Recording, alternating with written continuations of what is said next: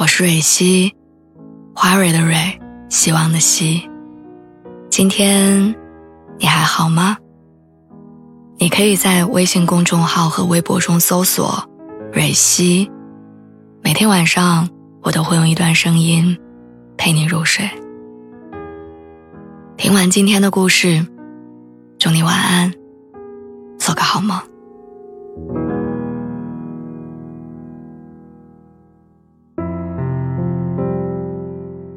其实很多时候，我都在怀疑，我妈可能并不是真的想让我结婚。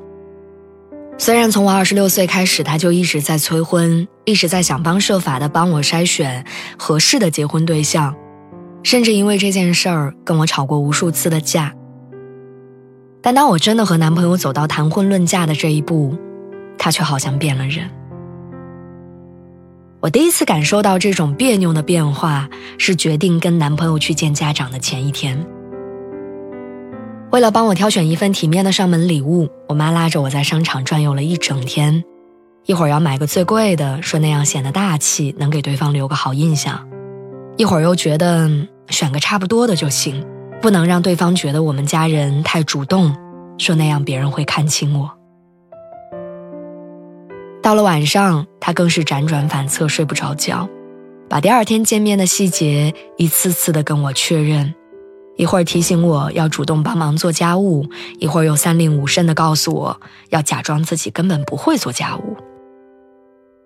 我笑话他太夸张，告诉他我们这一代人对婚姻的观念早就变了，就算是见家长，也不会像你们那个年代一样有这么多弯弯绕绕的小心思。我妈却说，婚姻到了哪个年代，都一样。一开始谁都会觉得自己是特殊的那个，但时间久了就会发现，婚姻里那些委屈和不如意，你一样也逃不过。我知道她说这些话是在替自己委屈。我妈妈在兄弟姐妹当中是最小的一个，从小到大她都被自己的哥哥姐姐照顾着。结婚前，他什么都不会做，没碰过针线，没下过厨房。后来结了婚，很多以前他碰都没碰过的事情，到了二十几岁，不得不开始摸索着学习。因为不想客人来的时候家里太乱，所以他学会了整理跟打扫。因为我爸以前应酬多，总是喝酒，所以他学会了煮醒酒汤、煮粥。因为我小的时候很调皮，衣服不是丢一个扣子就是破个洞，家里日子又没有很宽裕，不能随时买新的，所以他慢慢学会了针线活。婚姻这两个字，表面上只是把一个女性的身份从女儿变成了妻子、妈妈、儿媳妇，但其实每一个称呼的转变，都会带来新的变化。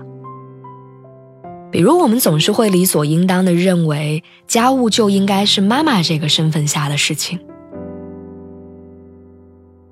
大年初二回娘家一直是我们老家的习俗。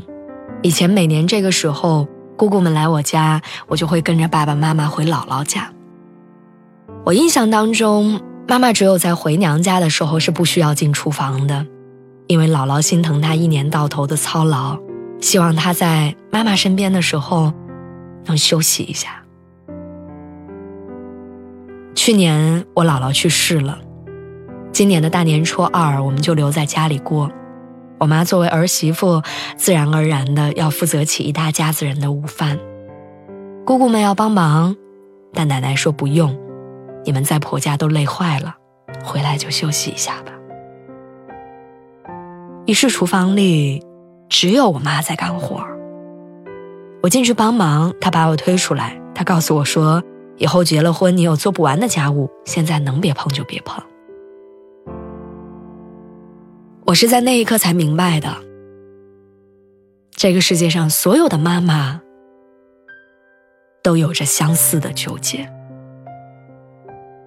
他们比任何人都明白，女人一旦走进婚姻，就不得不做出的那些妥协是什么。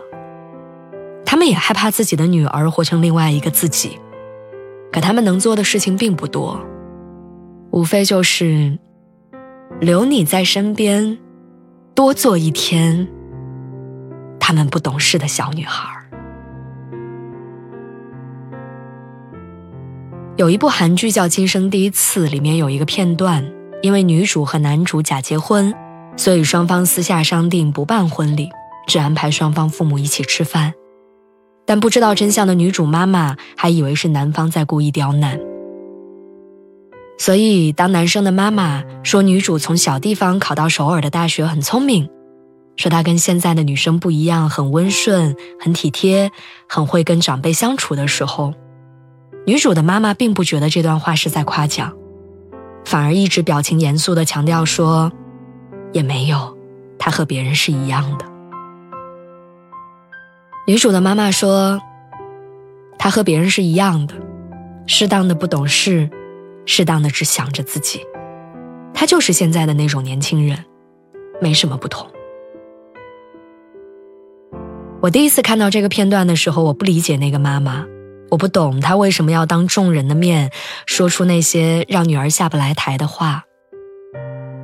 但当我自己长大，我才渐渐明白，那些妈妈刻意为你树立的坏人设，其实都是妈妈对你的爱。是她跟生活无数次的较量之后总结出来的经验。我在写下上面这段话的时候，我男朋友拎着一条鱼从外面回来，得意洋洋地说他今天在网上学了一个煮鱼汤的办法，说一会儿要给我露一手。说完，一头扎进厨房，开始叮叮当当的收拾着。我看着他在厨房里面忙活，我突然之间意识到。我们两个人之间好像从来没有计较过谁来做家务，因为我比较喜欢收纳，所以家里的东西都是我在整理。但他擅长做饭，所以我几乎不进厨房。想到这儿，我突然想通了：婚姻带给人的到底是幸福多一点，还是委屈多一点，并不取决于那个身份的变化。而在于你选择和谁一起经营未来的生活。当然，我知道这些零星的感悟并不能够打消妈妈在自己婚姻里所经历的那些委屈所带来的后遗症。但我相信，我和男朋友会用事实向妈妈证明，我会努力不要活成第二个他。我会把生活。经营成我们期待的样子。